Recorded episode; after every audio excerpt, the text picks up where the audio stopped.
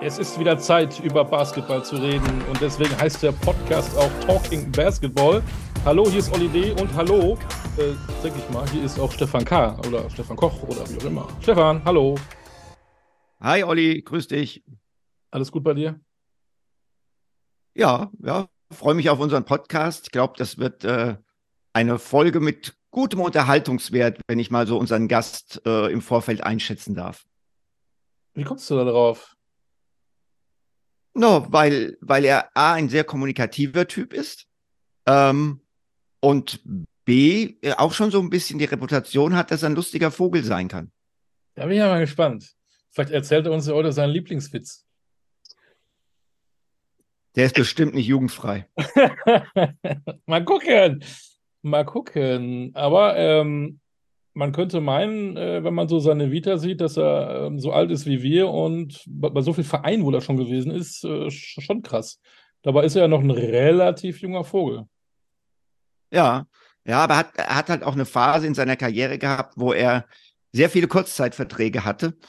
Und damit ist das so ein bisschen zustande gekommen.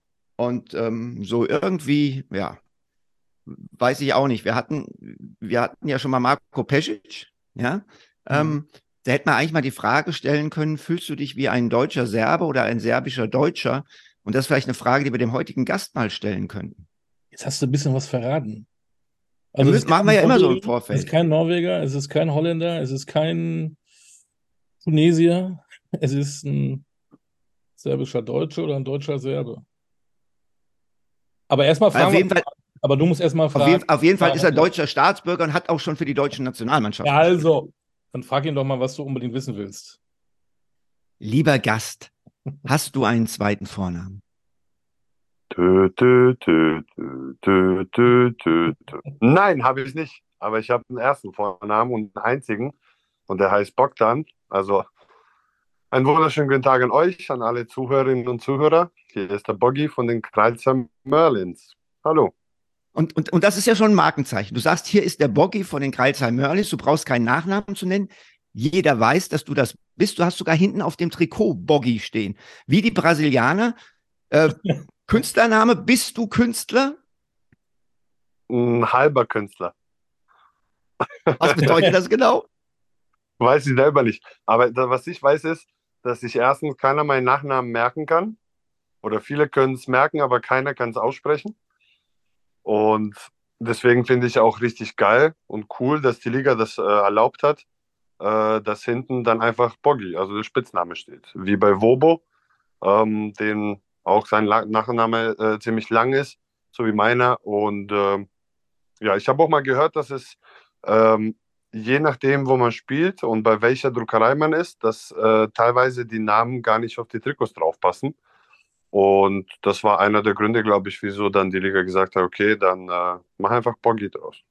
Das heißt, ihr habt das beantragt bei der Liga und die hat es genehmigt. Genau, das muss man, genau, das muss man beantragen und äh, das war auch kein Problem. Ich meine, mittlerweile kennt mich auch äh, jeder als Boggy und ich finde es cool so und ja, das ist ein schönes Ding.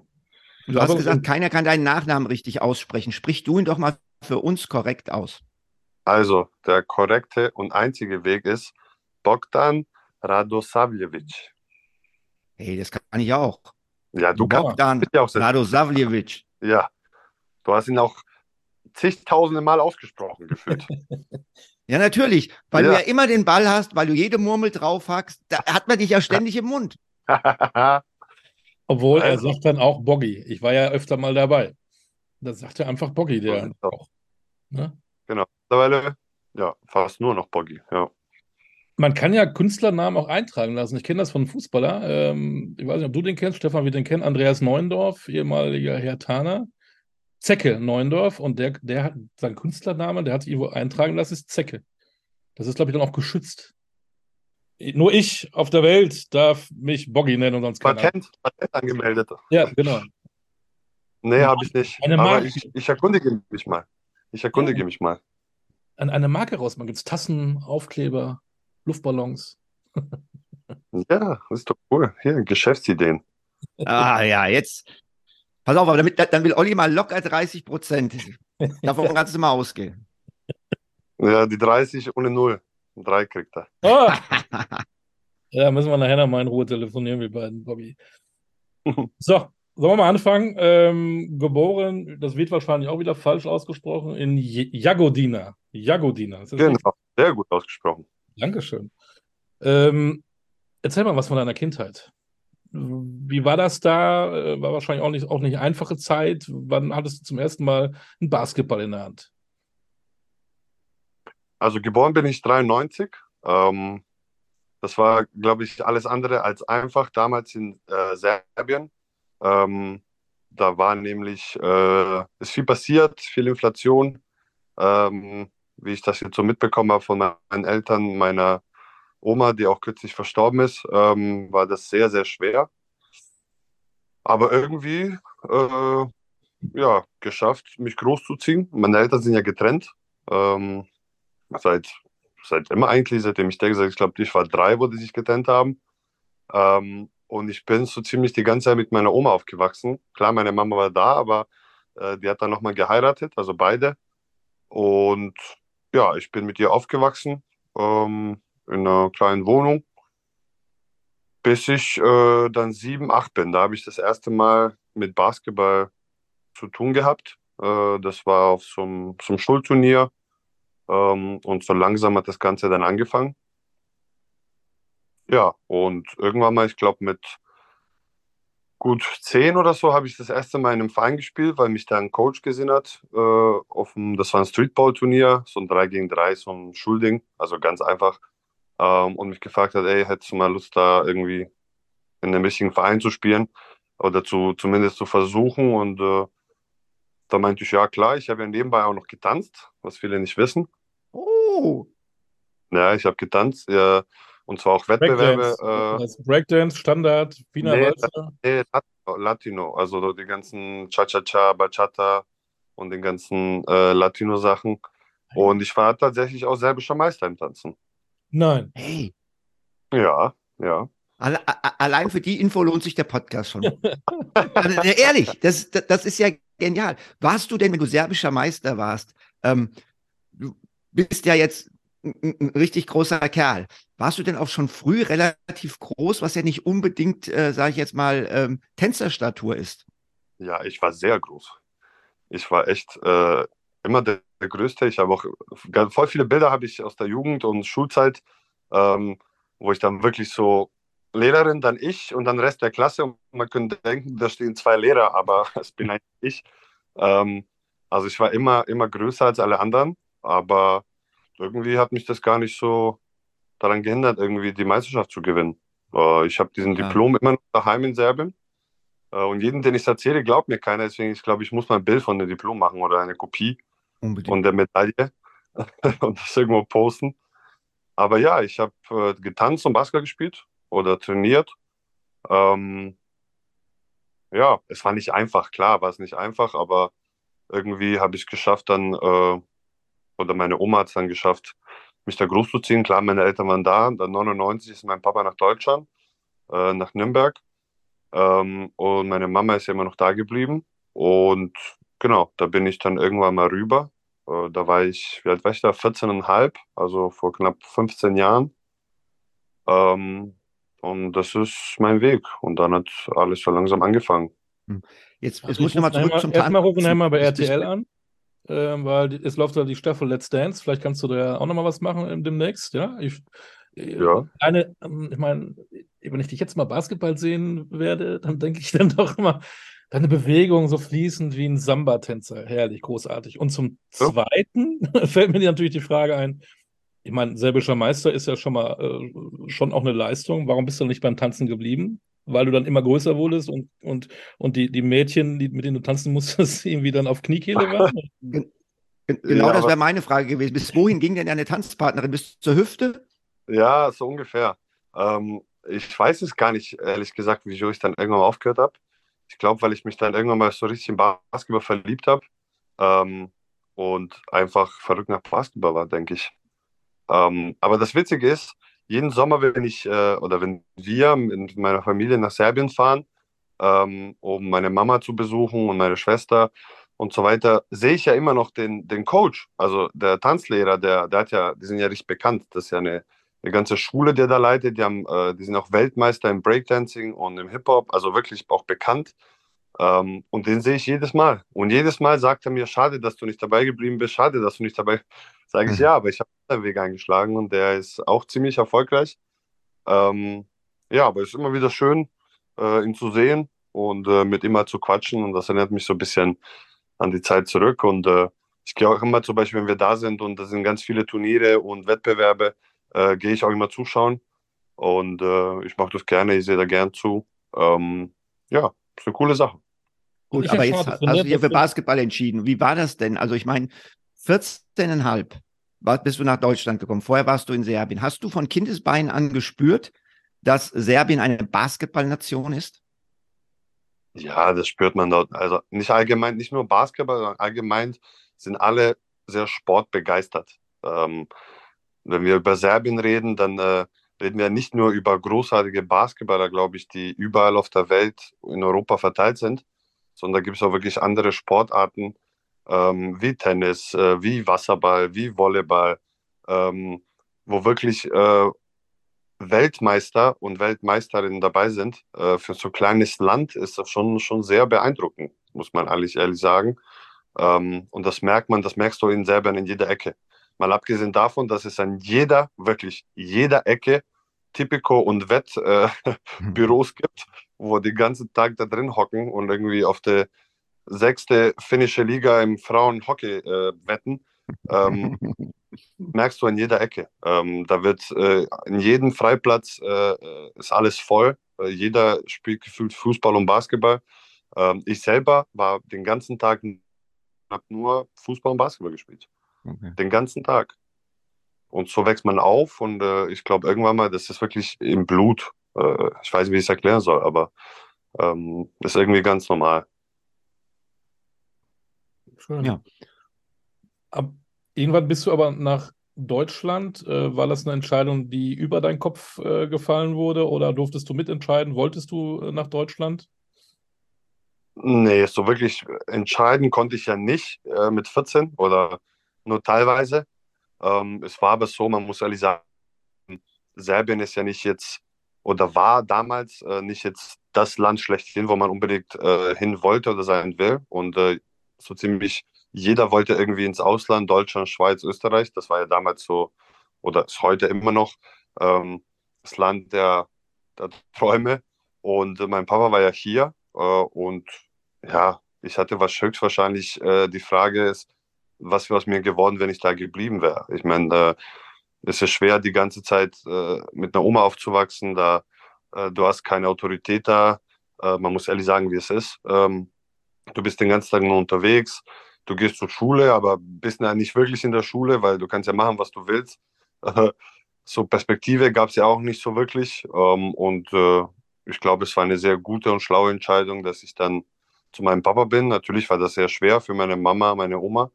Ähm, aber ja, es ging einfach darum, dass ich eine Zukunft haben soll.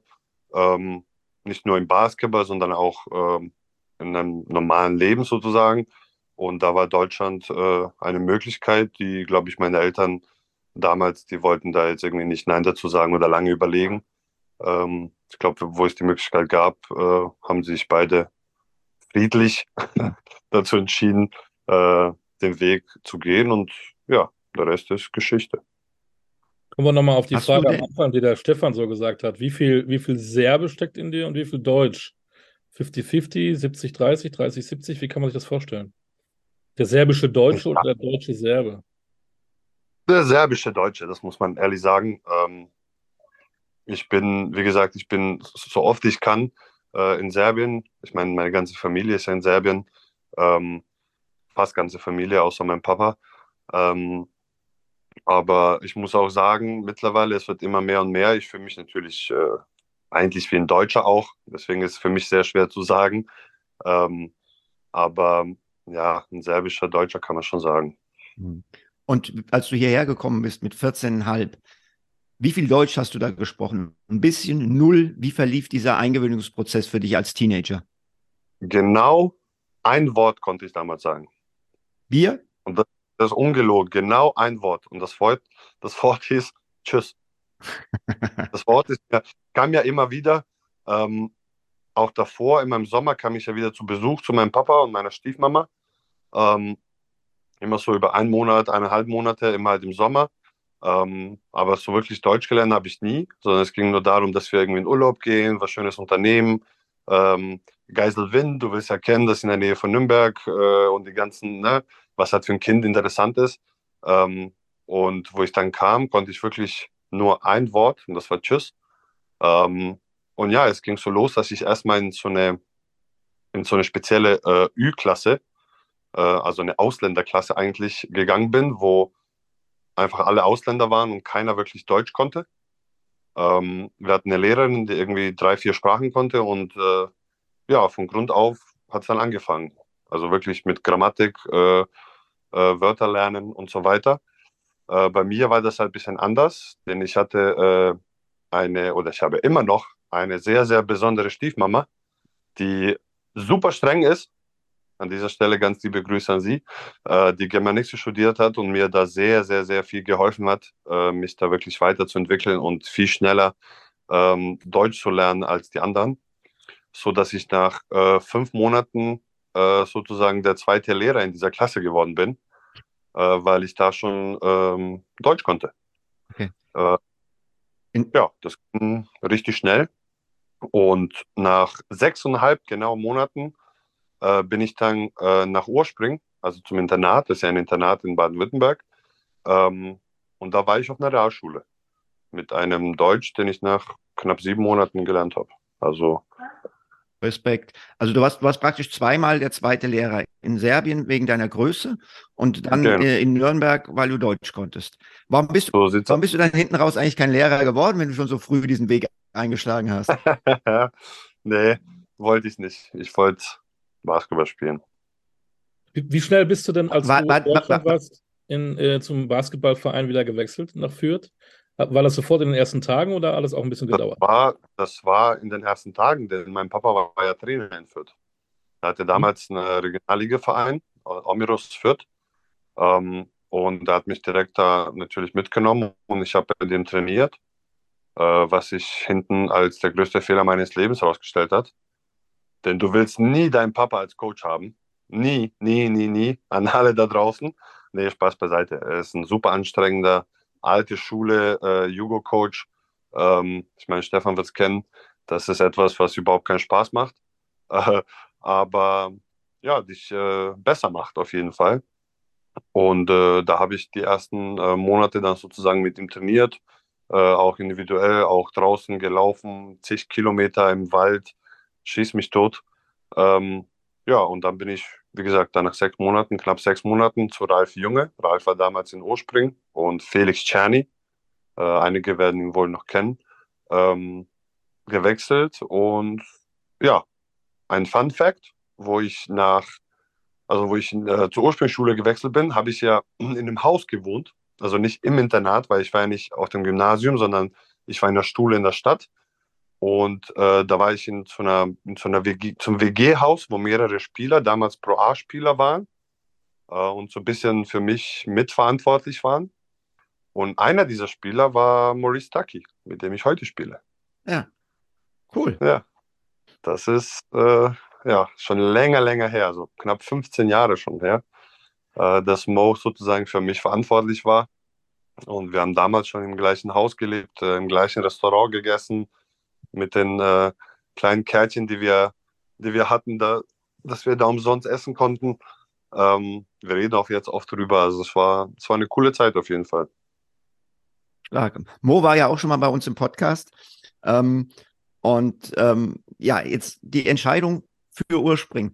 Nur mal für uns zur Einordnung. Eine Basketballentscheidung oder eher eine Schule, Lebensplanentwicklung, Entscheidung in Anführungszeichen? Beides. Beides, aber äh, mehr eine Basketballentscheidung. Okay. Mehr eine Basketballentscheidung, denn es gab die Möglichkeit, wirklich damals war ja, ich meine, ich muss ehrlich sagen, heute weiß ich nicht mehr, ich verfolge es nicht mehr so viel, aber damals war die Ursprungsschule äh, die Adresse schlechthin. Ähm, da sind äh, viele, viele gute Spieler da rausgekommen, unter anderem Lukas Steiger und äh, auch Maurice Taki und da sind ganz viele. Und äh, genau den Kontakt gab es mit Ralf äh, der mich da haben wollte und damals in die MBBL, JBL, MBBL. Ähm, und ja, und äh, das hat sich für mich gut angehört und ja, da hat eigentlich mein Weg so ein bisschen angefangen, ähm, das erste Mal alleine, ohne Eltern, äh, Hausaufgaben, putzen, kochen, äh, teilweise die ganzen Sachen. Das ist noch sehr, sehr früh, aber ich glaube, das hat mich zu dem Mensch gemacht, der ich heute bin. Äh, ich bin sehr früh reif geworden oder früher reif geworden, erwachsen geworden und äh, ja, es war eine schöne Zeit. Und es war eine schöne Zeit, aber sie hat gar nicht lange gedauert. Du bist dann äh, nach Österreich, nach St. Pölten. Muss man sich genau. natürlich fragen, warum? Da, darauf gibt es auch eine Antwort. Die wollen wir hören. Äh, St. Pölten war ja ein Trainer, äh, Pure, du wirst Pure auch noch kennen. Mhm. Ähm, der hat äh, 89, 88 meinen Papa trainiert in Serbien. Und ähm, der hat natürlich Kontakt zu meinem Papa und hat gesagt, ey, guck mal, bring ihn zu mir, äh, dass er sich jetzt weiterentwickelt äh, in der höheren Liga. Ähm, ja, und dann kam die Entscheidung, dass ich dann dahin gehe, auch auf ein Gymnasium. Ähm, das war auch eine, eigentlich auch ein Internat. Ähm, aber das ging leider nicht, denn äh, ich wollte einen deutschen Pass haben. Also die Beeintragung war sozusagen im Gange. Und um einen deutschen Pass zu bekommen, musst du in Deutschland angemeldet sein und in Deutschland auf eine Schule gehen, was wir damals nicht sofort wussten. Deswegen musste ich sozusagen nach einer kurzen Zeit wieder nach Deutschland zurück. Okay. Und ja, deswegen der kurze Aufenthalt in St. Pölten. Okay. Und äh, du hast jetzt über den beantragten deutschen Pass gesprochen. In diese Zeit fällt ja auch deine Entscheidung, international für Deutschland zu spielen und nicht für Serbien. Ähm, also A, Gründe dafür und B, wie sauer warst du dann auf den serbischen Verband, dass der dich hat sperren lassen? Ja, die, die, das war die, die erste Einladung, die ich hatte. Das war eine U16-Nation, also ganz, ganz früh. Ähm, und ich hatte von beiden Nationalmannschaften die Einladung bekommen, äh, von der serbischen und deutschen. Und da ich mich ja entschieden habe, also für mich war das eigentlich gar nicht so schwer. Ähm, die Entscheidung fiel mir jetzt gar nicht so schwer, denn ich habe ich hab mich für Deutschland entschieden, hier zu leben, hier auf eine Schule zu gehen, hier mein Leben fortzusetzen. Ähm, ich war ja auf einem guten Weg, einen deutschen Pass zu bekommen. Deswegen ähm, wäre es nicht nur fair, sondern auch irgendwo auch logisch, äh, dass ich für Deutschland spiele. Denn äh, dieses Land hat mir sozusagen eine zweite Möglichkeit gegeben, ähm, ein neues Leben anzufangen. Und für mich war das, das war eigentlich ein No-Brainer. Ähm, hätte ich mich für Serbien entschieden, dann wäre es, glaube ich, ein bisschen komplizierter geworden, denn du musst ja immer im Sommer zu den ganzen Vorbereitungen, hm. die ja teilweise schon im Juni, äh, Mai, Juni, Juli gehen, ähm, wäre das gar nicht möglich äh, wegen der Schule in Deutschland, weil da hast du ja keine Ferien. Da hätte ich so Sondererlaubnisse und schieß mich tot bekommen müssen, was du in Deutschland ja nur sehr schwer bekommst. Äh, und da hätte ich die ganze Zeit dahin fliegen müssen und wieder zurück und das war dann irgendwann mal zu viel, glaube ich, und äh, einfach, weiß nicht, zu stressig und, und, und auch irgendwo nicht realistisch. Deswegen äh, fiel die Entscheidung natürlich auf Deutschland. Äh, ich bereue die Entscheidung nicht. Ich habe die noch nie bereut. Äh, ich hatte alle Jugendnationalmannschaften durch bis A1. Ähm, ja. Hattest du ja. eigentlich einen Plan B? Du warst ja gesagt, Internat, Basketballprofi, ich will Basketball spielen. Hattest du irgendwie einen Gedanken gehabt, auch wenn nicht, dann mache ich das und das? Ganz ehrlich, ich glaube nicht, dass man äh, mit 14, 15, 16 Plan B hat. Äh, das kannst du da nicht. Also ich, ich, ich weiß nichts davon. Ob meine Eltern Plan B hatten, weiß ich nicht. Aber äh, ich hatte keinen. Ich hatte keinen. Äh, ich habe meine Schule gemacht und gleichzeitig Basketball gespielt. Und ja, was wäre, wenn, ist jetzt eine gute Frage. Aber so wirklich einen Plan B hatte ich nicht. Denn für mich gab es nur eins und das war Basketball. Und mir war eigentlich klar, dass es da immer sozusagen klappen wird. Äh, wie hoch war die Frage, aber ähm, eigentlich war das immer klar, Basketball und nur Basketball. Warst du eigentlich in der Schule, im Gymnasium, im Internat immer, immer der Größte, der Längste? Ja, immer. Richtig, richtig äh, große Differenz zum Zweiten. Ja, ja, richtig. Haben alle, alle ähm, wie sagt man immer so schön, nach oben geschaut, zu dir. Genau. Ja, du hast nach oben geschaut. zum Volk. Genau. War das irgendwie ein Ja. Problem, weil du immer, weil das ja irgendwie auch auffällt, dass ein, dass ein Kind, ein Jugendlicher mal so groß ist? Äh, Ist das dann Thema oder ist das alles irgendwie auch dann normal und man macht sich hier außen viel zu sehr im Kopf? Nee, normal ist es auf keinen Fall. Es ist ja heute auch nicht normal. Damals war das auch nicht normal. Ich meine, du fällst ja auf, sobald du, sag ich mal, so um die zwei Meter oder über zwei Meter bist, fällst du ja direkt auf und zwar extrem. Ähm, und mit äh, 14, 15, 16 schon zwei, zwei Meter sechs zu sein, ist nicht gerade normal. Äh, das ist alles andere als normal. Denn alle anderen sind so um die 1,70, die Großen sind dann 1,80 und du bist einfach noch 25 Zentimeter weiter nach oben. Also ähm, ja, die Blicke gab es immer, die gibt es heute immer noch. Nur heute äh, gehe ich damit natürlich anders um. Ähm, früher hat es auch irgendwo Spaß gemacht. Ähm, da gab es da wirklich eine Zeit lang, äh, wo das einfach nur noch genervt hat, weil es teilweise auch so respektlose Sachen gab. Ähm, früher habe ich auch anders auf die Sachen reagiert, muss man ehrlich sagen. Ähm, ja, heute mache ich mir Spaß draus und äh, gut ist es so, dass ich reagiere gar nicht mehr drauf. Deswegen, ja, irgendwie hat man, glaube ich, gelernt, damit zu leben, ähm, dass egal, wo du hingehst, äh, du immer der Größte bist, immer auffällst. Ähm, ja, vor allem, wenn man zum Beispiel nach China oder Korea oder so fliegt, da wird's witzig. Da wird's, da werden einfach, sobald du aus dem Flugzeug ausschaust, werden einfach von Bi- Bilder von dir gemacht, obwohl dich keine Sau kennt. Ja, die haben keine Ahnung, wer du bist, aber du bist groß und es werden einfach Fotos geschossen. Mal eben eine kleine Pause für euch, aber hier eine kurze Werbeunterbrechung, denn wir freuen uns sehr über unsere neue Partnerschaft mit Replay Basketball. Das ist der Online-Shop für Basketballer. Dort bekommt ihr wirklich alles, was ihr für diese wunderbare Sportart benötigt. Schuhe, Trikots oder die Ausstattung für Training, Spiel und Freizeit, einfach alles. Und damit ihr euch draußen genauso über diese brandneue Kooperation wie wir freuen könnt, bekommt ihr exklusiv 10% on top auf das gesamte Sortiment. Nutze den Code TalkingBasketball-10 bei deinem Online-Kauf und schon hast du dein super Schnäppchen. Also einkaufen bei Replay Basketball und Podcast hören bei Talking Basketball. Besser geht's doch nicht, oder? Apropos hören, dann machen wir mal weiter mit unserer aktuellen Folge. Du, du, du, du hast ja jetzt gesagt, ähm, Plan, Plan B gab es nicht so wirklich, ne? Und dann bist du eigentlich dann die folgerichtige Entscheidung. Ähm, 2010 zu den Bayern. Äh, inwieweit hat oder welche Erwartungen wurden in de deiner Zeit in München erfüllt und welche eher nicht? Naja, das ist, ähm, ich glaube, München ist eine ganz besondere Geschichte ähm, für mich und auch, ich glaube, für die Münchner. Denn ähm, das war ja so das erste Jahr, wo die Mannschaft zusammengestellt worden ist. So. Und es gibt es ja heute auch noch, dass man immer die Jugendspieler hat. Wir haben sie selber, jedes Team hat sie, ähm, die da sind, um in der zweiten Mannschaft, in der dritten Mannschaft zu spielen und äh, natürlich im Kader der ersten Mannschaft zu sein. Und für mich war das ja klar, das Gespräch gab es, ähm, dass man in diese sozusagen professionelle Fußstapfen oder diesen Weg einschlägt. Ähm, denn da war ich zum Beispiel, was viele nicht wissen, ich hatte ja viele Angebote von Colleges äh, aus USA. Und da war so dieser Zweig, okay, was macht man? Geht man in die Richtung College?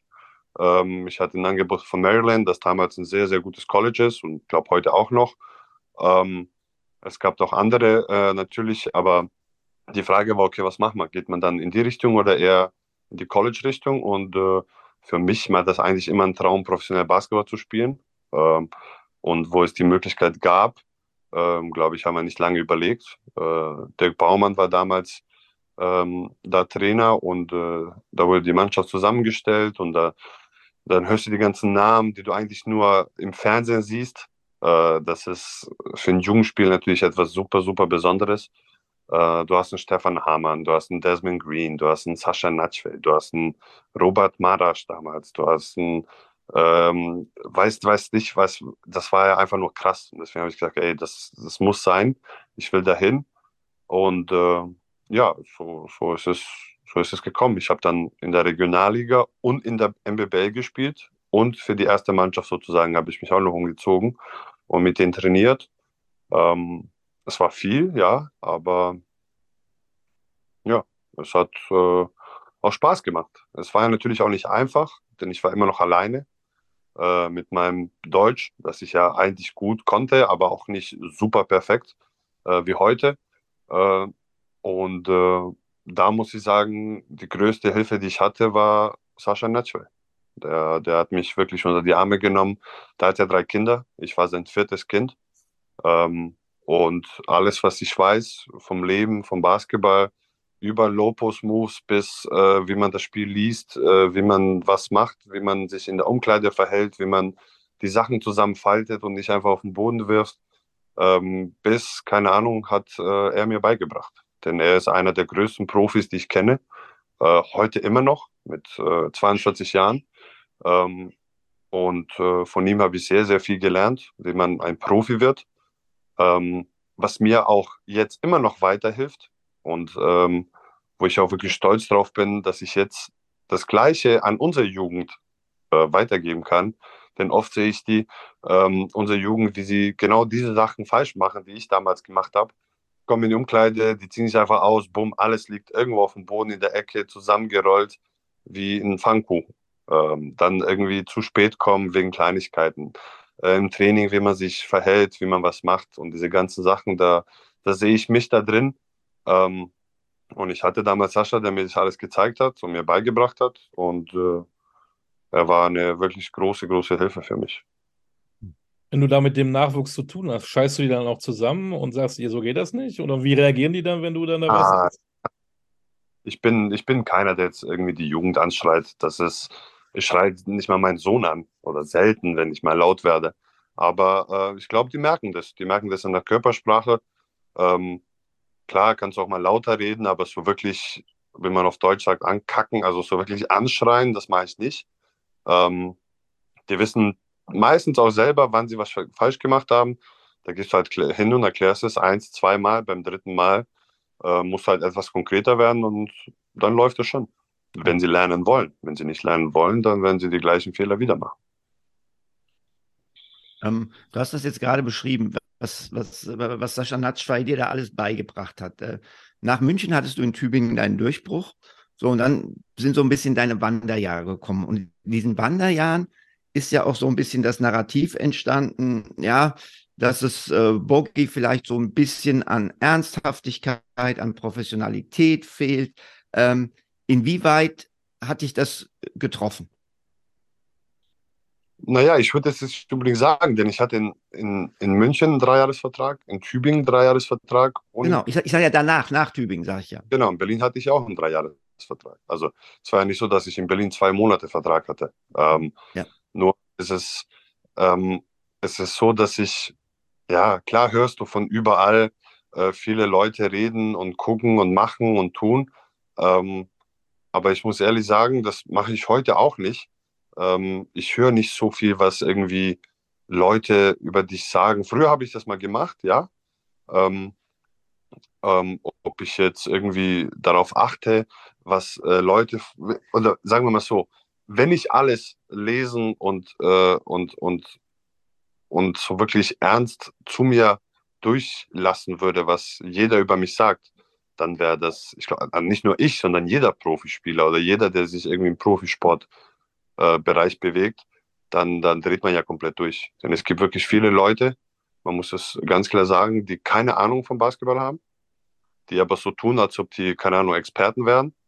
Ähm, und es gibt dann wieder Leute, die wirklich Ahnung haben, die das aber dann ein bisschen diskreter machen. Und äh, ich glaube, da, wo ich, wo ich gelernt habe, das so auseinanderzuhalten ähm, und zu lernen, okay, auf wen hörst du wie ernst ähm, glaube ich, da hat sich vieles verändert. Ähm, in Berlin äh, war es so, dass, ich, dass wir im ersten Jahr einen, äh, Coach hatten, mit dem das so nicht wirklich funktioniert hat. Ähm, und da habe ich auch nicht so wirklich gespielt.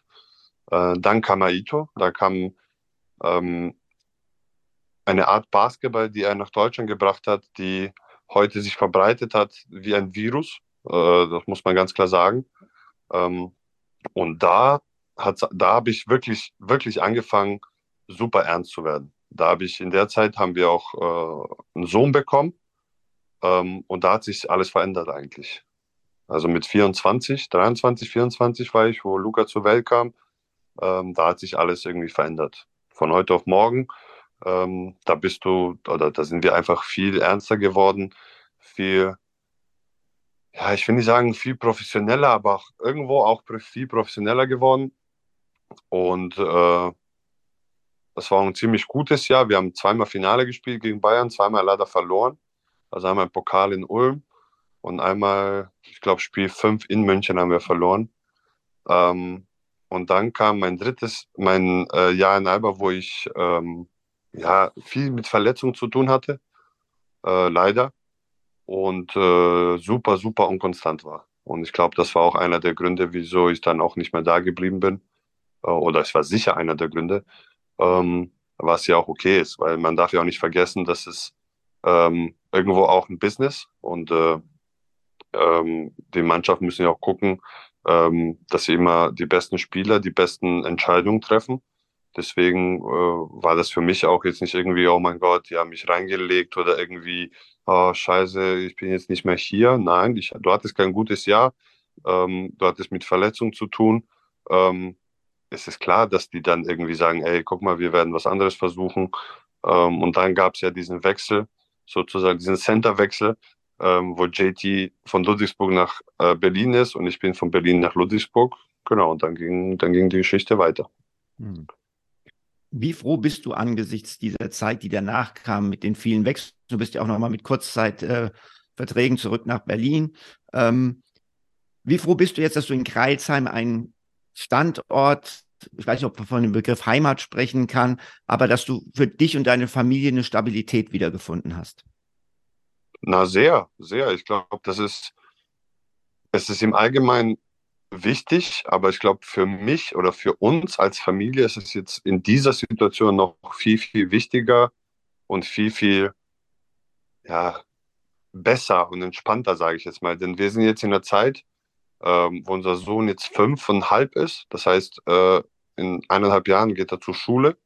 Und äh, bis jetzt war ja alles so ein bisschen nicht easy peasy, aber ziemlich einfach. Wenn die klein sind, kannst du einfach aus der Kita nehmen und tust in einen anderen Kindergarten rein, Punkt, fertig aus. Ähm, wenn die aber ein bisschen größer sind jetzt, ähm, nicht mehr so einfach die ganze Zeit zu wechseln und zu, zu machen und zu tun. Und ähm, dieser Schritt oder diese, dieser, dieser Move von uns, dass wir sagen, okay, wir wollen jetzt wirklich ernsthaft uns an einem Ort binden und hier wirklich für lange, lange Zeit bleiben, ähm, war eigentlich gar nicht so schwer. Die Entscheidung war nicht so schwer für mich und meine Frau, denn wenn man äh, Martin Romig und Ingo und so weiter, die, die Menschen hier aus Kreuzheim einmal kennengelernt hat, dann, dann sieht man, dass es hier kein, das ist kein normaler Standort. Das ist hier alles so ein bisschen anders.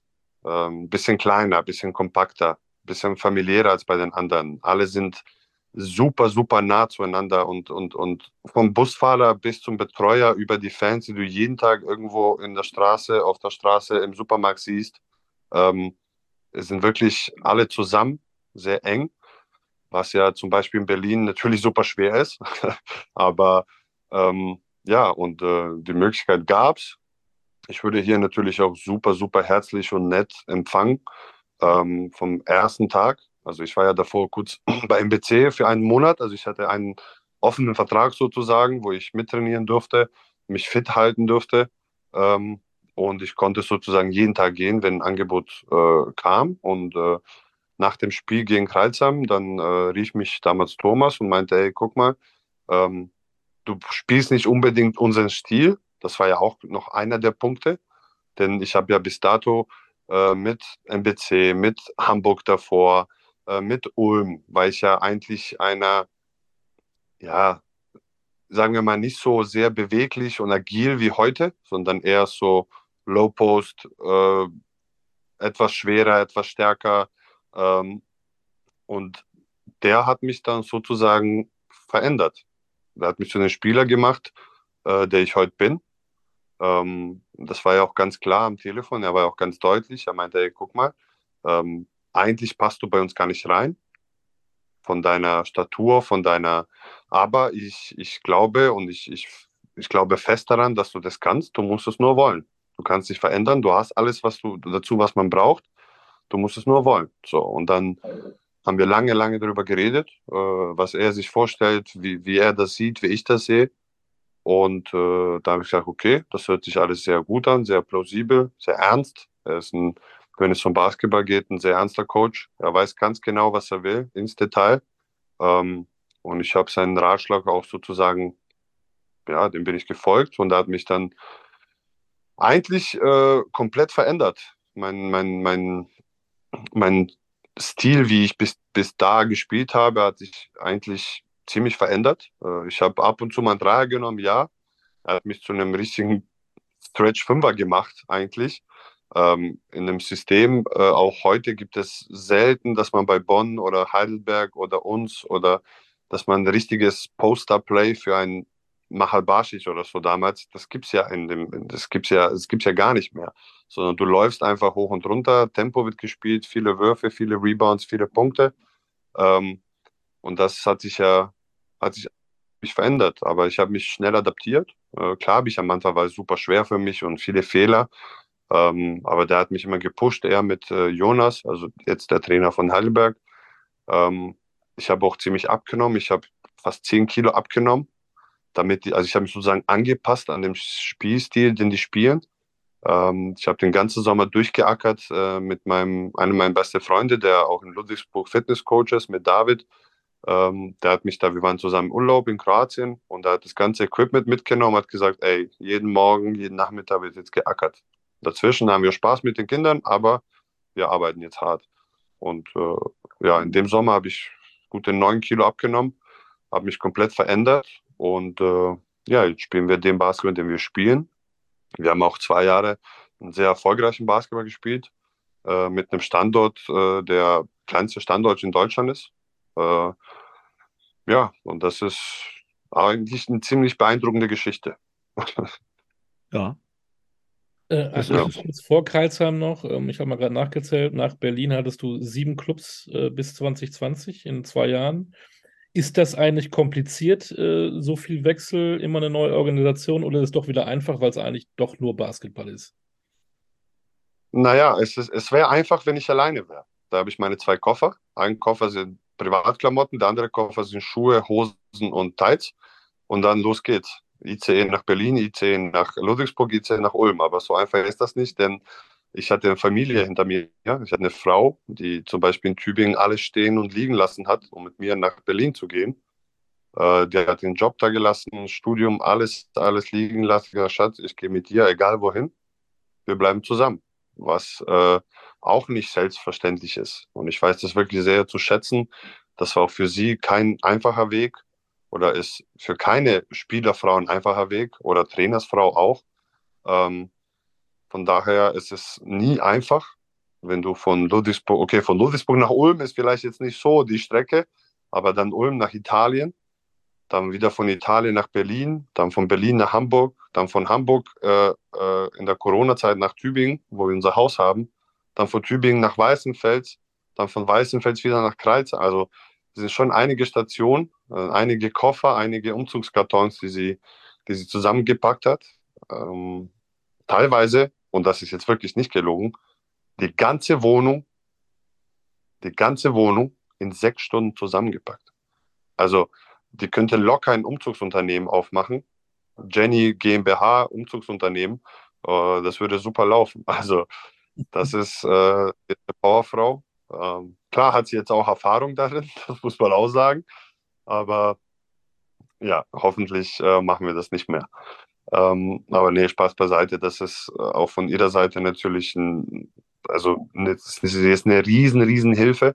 Äh, nicht nur jetzt, dass sie die ganze Zeit daheim ist und äh, auf unseren Sohn aufpasst und ihn großzieht ähm, und dreimal am Tag kocht, weil irgendwo muss man ja auch sich gesund ernähren. Äh, du hast ein Kind, du hast einen Hund, du hast einen Sportler als Ehemann. Ähm, und dann nebenbei hat sie ihr noch Kleingewerbe, wo sie Social Media Betreuung macht und zig Restaurants und Kunden und äh, also ist ja schon nicht ohne, sagen wir es mal so. Ähm, von daher einfach war es nicht, aber wir haben das zusammen irgendwie gemanagt und äh, ich glaube, ihr fällt es jetzt auch viel leichter und sie ist auch, glaube ich, viel happier jetzt, dass wir hier länger unterschrieben haben und erstmal keine Umzugskartons. Ich glaube, die haben wir alle verbrannt diesen Winter im Kachelofen. Okay. Du, du, du, hast jetzt deine Frau erwähnt. Da müssen wir auf zwei Dinge kommen. Das erste ist mein höchster Respekt, dass du bei dieser Frau dein Gewicht hältst, denn sie ist eine großartige Köchin. Aber wir wissen auch, warum sie unter anderem so großartig kocht, denn du musst unseren Zuhörern mal jetzt verraten, was deine Frau beim Kochen denn hört. Ja, sie hört natürlich äh, euren Podcast. Und zwar eigentlich täglich, außer es läuft dieses komische Ding, was sie sich da anhören, die ganzen Frauen, dieses Bachelor, Love Island, schieß mich tot. Also das sind die zwei Sachen, die sie wirklich jeden Tag beim Kochen, zweimal am Tag, daneben laufen lässt. Ähm, das weiß ich, weil ich immer deine Stimme höre und deine Stimme kenne ich und die erkenne ich auch kilometerweit. Ähm, von daher kann es gut sein, dass sie deswegen auch äh, so ein leckeres Essen macht. Kann, kann, kann sehr gut sein. Sag mal, ja. du, du als ehemaliger großartiger Tänzer, ich weiß, ihr habt einen kleinen Sohn und könnt nicht abends so viel weg, aber gehst du mit deiner Frau auch mal tanzen? Äh, wir haben das früher gemacht, äh, jetzt nicht mehr. Aber rate mal, wo mein Sohn freitags hingeht. Zum Tanzunterricht. So sieht's aus. Mittwoch ist Basketball, freitags tanzen. Cool. Und gerne. Ähm, das macht er von sich aus. Also keiner zwingt ihn. Keiner zwingt ihn auch zu Basketball zu gehen. Er kann von mir aus Ballett tanzen, wenn er will. Äh, oder Schachspieler werden. Ähm, wir haben gesagt, wir werden ihn niemals zwingen. Er soll selber entscheiden, was ihm Spaß macht. Äh, aber tatsächlich hat er sich für Tanzen entschieden und für Basketball. Und das macht ihm Spaß. Ähm, ist auch, glaube ich, super cool, dass er Mittwoch zum Beispiel vor uns äh, Training hat. Also die haben bis 15.45 Training, wir haben dann ab 16 Uhr. Ähm, und das ist, glaube ich, äh, auch für mich, ich bin auch natürlich sehr stolz darauf, wenn ich zum Training komme, dann, äh, dass vor mir sozusagen mein Sohn Training hat. Ähm, das ist eine sehr, sehr coole Sache. Ja. Wie viele Jahre dauert es noch, bis er das erste Mal über dich drüber dankt? Boah, also bei dem Tempo, wie er sich entwickelt und wächst, glaube ich, ein paar Jährchen und dann könnte er dich schon aufposten. Das ist schon mal sicher. Da, da, das ist auch keine Kunst. Ich frage ist, wann kann er dich aufposten? Ja, das wird noch ein bisschen dauern. Da, da braucht er noch ein paar Jährchen und ein paar Kilos. Okay. Und hast ein paar Tanzschritte.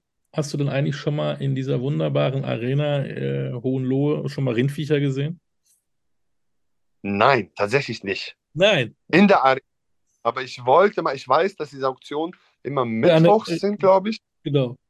Rinde-Auktion, genau. für die, die es nicht wissen, äh, da spielt ihr Basketball am Wochenende, genau. Und ähm, ich sehe die aber oft, weil ich hinten, es gibt ja einen Eingang vorne und einen Eingang hinten.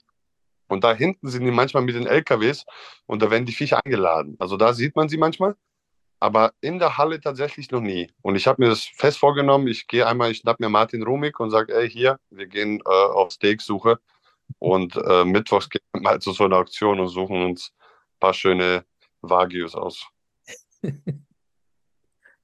Ich will jetzt nicht ja. sagen, wen du sonst, wenn du da selber Basketball spielst, äh, welche Rindviecher du manchmal da siehst beim Basketball, aber das lassen wir besser. ne, die, die, wollen wir, die wollen wir nicht nennen. Ähm, was machst du denn sonst? Du hast, du hast einen Sohnemann, du, äh, ihr habt einen Hund, hast du gesagt. Ähm, Kreilsheim äh, ist jetzt nicht ähm, Berlin, Hamburg, München äh, es ist schon ein bisschen Provinz, aber es ist dann einfach die Familie hält zusammen, ihr, werdet, ihr seid glücklich, ihr braucht das Großstadtleben gar nicht. Genau, so sieht's aus. Das, du hast angesprochen, wir brauchen das gar nicht mehr so sehr. Und auch wenn, ähm, haben wir Stuttgart hier in der Nähe, wir haben Nürnberg hier in der Nähe, wir haben Schwäbisch Hall, das sind alles Städte, die größer sind als Kreuzheim.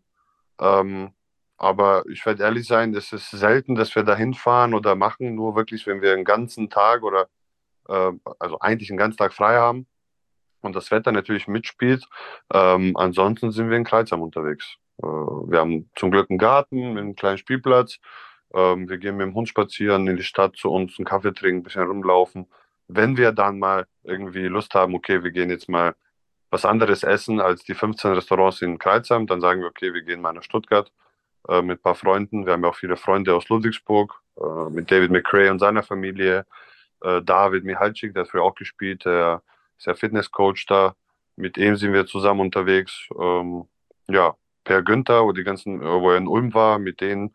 Ähm, haben wir viel unternommen. Das ist ja alles hier um die Ecke. Also wir reden von vielleicht 70 bis 90 Kilometer Umkreis. Ja. Also es ist nicht die Welt. Ähm, wenn man ein bisschen Gas gibt, dann ist man in 45 Minuten da. So viel brauchst du teilweise einmal durch Berlin in die Halle zu fahren. Also es geht schon. ähm, aber wie gesagt, die Zeit fehlt uns einfach, vor allem jetzt in den letzten zwei, zwei Jahren, wo wir auch international unterwegs sind, ähm, ist es natürlich äh, viel schwieriger geworden, äh, da wir natürlich dreimal die Woche spielen und eigentlich, wenn du einen freien Tag hast, dann willst du eigentlich nur noch daheim sein und auf dem Sofa und mit deinem Sohn und Frau was machen und äh, ja, aber ab und zu machen wir das schon noch. Mhm. Wenn du liest, liest du serbische Bücher oder deutsche Bücher? Deutsche. Musik, serbische Musik oder deutsche Musik oder international? Beides. Viel serbische, aber auch viel Deutsche. Deutschrap. Ähm, ja, es gibt eigentlich nichts. Doch, zur Hardcore Metallica und dieses ganze Metal, das ist überhaupt nicht meins. Ähm, aber eigentlich alles andere schon. Ich habe ein paar Freunde, die ich kenne, die in der Hip-Hop-Szene aktiv sind. Ähm, die höre ich auch gerne. Ähm, ja, und serbische Musik, klar. Unser Lieblingsthema, Stefan, äh, Kochen, äh, serbisch kochen oder deutsche Küche? Ich koche alles. Ich koche alles. Italienische Küche, spanische Küche, mexikanische, deutsche, serbische, alles. Du nennst es, ich koche es. Oh, das, das, das ist jetzt mal ein Spruch. Dann, dann, dann zurück. Wer kocht besser, deine Frau oder du? Meine Frau, da muss man auch ehrlich sein. Aber es könnte auch was damit zu tun haben, dass meine Frau äh, in einem Restaurant aufgewachsen ist. Das hilft. Den, genau, denn die Schwiegereltern hatten fast 40 Jahre lang ein äh, urschwäbisches Restaurant in Tübingen. Ähm, und die ist da aufgewachsen und äh, ja, wenn du so eine Mama hast, die selber in der Küche alles gekocht hat und die Karte selber geschrieben hat, dann äh, lernst du, glaube ich, ziemlich viel von ihr. Und deswegen, nee, meine Frau ist unglaubliche Küche, muss man echt sagen. Es gibt nichts, was sie nicht kochen kann. Und das Witzige ist, sie ist wie eine Mama, sie kocht nie ein Rezept. Es gibt keine, alles aus dem Kopf und nach Gefühl. Und deswegen, ja, sie ist schon sehr, sehr gut, muss man ihr lassen. Ja, jetzt verstehe ich es aber auch, wenn sie alles aus dem Kopf und nach Gefühl kocht, dass sie eine Inspiration braucht, die dann akustisch rüberkommt während dieser Tätigkeit. Das, kann, auch das nicht, kann dass, gut. dass unser Podcast da hilft, keine Ahnung. Sag noch was zur serbischen Küche. Was muss man essen, wenn man in Serbien ähm, zu Besuch ist? Was, was, was würdest du uns kochen, wenn wir dich in Serbien besuchen würden? Naja, es gibt ja so die Klassiker, die jeder kennt. Ne? Also Cevapcici, der serbische äh, Börek, also Burek, so ein äh, Teig gefüllt mit äh, Hackfleisch oder Käse. Ähm, dann gibt es ja Sarma, da sind so Weinblätter eingerollt, gefüllt auch mit Hackfleisch und Reis. Das ist ja sehr, sehr bekannt bei uns. Gefüllte Paprika ist sehr bekannt bei uns. Eine sehr gute serbische Bohnensuppe. Also gibt schon ein paar sehr, sehr gute Gerichte. Also in Serbien dreht sich viel, sehr viel um Fleisch, Fleisch und Fleisch. Und zum Dessert auch Fleisch oder gibt es zum Dessert auch was anderes? Ja, gibt äh, Mettwurst. Aber, ja, also viel Fleisch, äh, viel Gewürz, äh, viel Brot und ab und zu mal einen Schnaps. Ja, klar. Der gehört ja dazu. Ja. Ähm, Aber ich bin. Das ist zu stark. aber du bist ja noch ähm, ziemlich jung. Was hast du noch vor? Äh, Es klingt so ein bisschen wie so, du bist weise geworden. Ach, ich kann mir jetzt auch noch fünf Jahre Kreilsheim vorstellen. Oder äh, wenn das richtige Angebot kommt, äh, holst du, naja, du hast die Umzugskarton verbrannt. Äh, Kann das sein, dass du da wieder neue besorgen musst, um dann doch wieder umzuziehen? Naja, aber guck mal, ich kann mir das auch vorstellen, noch fünf Jahre in Kreuzheim zu sein. Also ich bin da auch ehrlich und offen. Äh, Es gibt nicht, was ich jetzt sagen kann, okay, das stört mich super an Kreuzheim oder ähm, nee, im Gegenteil. Äh, Je länger ich hier bin, desto mehr gefällt es mir. Meiner Frau sowieso. Äh, Wir fühlen uns hier sehr wohl. Wir sind auch in der Nähe von allem, was wir brauchen. Von Tübingen sind wir eine Stunde 15. Mein Papa wohnt in Nürnberg, da sind wir knapp was 50 Minuten. Ähm, wir sind im schönen Stadt, äh, äh, in Stadtteil, in einem schönen Teil von Deutschland, wo es meistens auch schönes Wetter ist. Ähm, also ich kann es mir schon vorstellen. Ähm, ob das dann tatsächlich auch äh, wird, kann man natürlich nie wissen. Aber ich habe ja noch ein paar Jährchen Vertrag, deswegen ist es, glaube ich, jetzt noch super früh darüber zu reden. Aber die reine Vorstellung, klar, von mir aus kein Problem. Ja, egal was es wird, wir drücken dir auf jeden Fall die Daumen. Ich werde in meiner nächsten Übertragung eines Kreilsheim-Spiels, dem, zu dem ich übrigens zusammen mit Olli anreise, das ist irgendwie, ein, ich glaube, Mittwoch im April, werde ich, wenn du das erste Mal an die Freiwurflinie gehst, erwähnen, dass du serbischer Meister im lateinamerikanischen Tanz in frühester Jugend war, dass das die ganze Basketballgemeinde, diese zwei Leute der Basketballgemeinde, die diesen Podcast nicht hören, dann auch noch abspeichern. Gut, und ich versuche bis dahin dir ein Bild von meiner Urkunde und meiner Medaille zu besorgen. Ey, das, dass, das, dass Magenta es schön einblenden ja. kann. Das wäre ein Highlight, das würden wir vorher abfilmen, weil wie gesagt, Olli ist Redakteur, mit dem ja. kann man sowas wunderbar machen. Siehst du? Also. Und beim ersten Freiwurf machst du einen kleinen Hüftschwung für uns, dann wissen wir, ah, der ist für uns. Das ist ein versteckter Gruß für Stefan und Olli.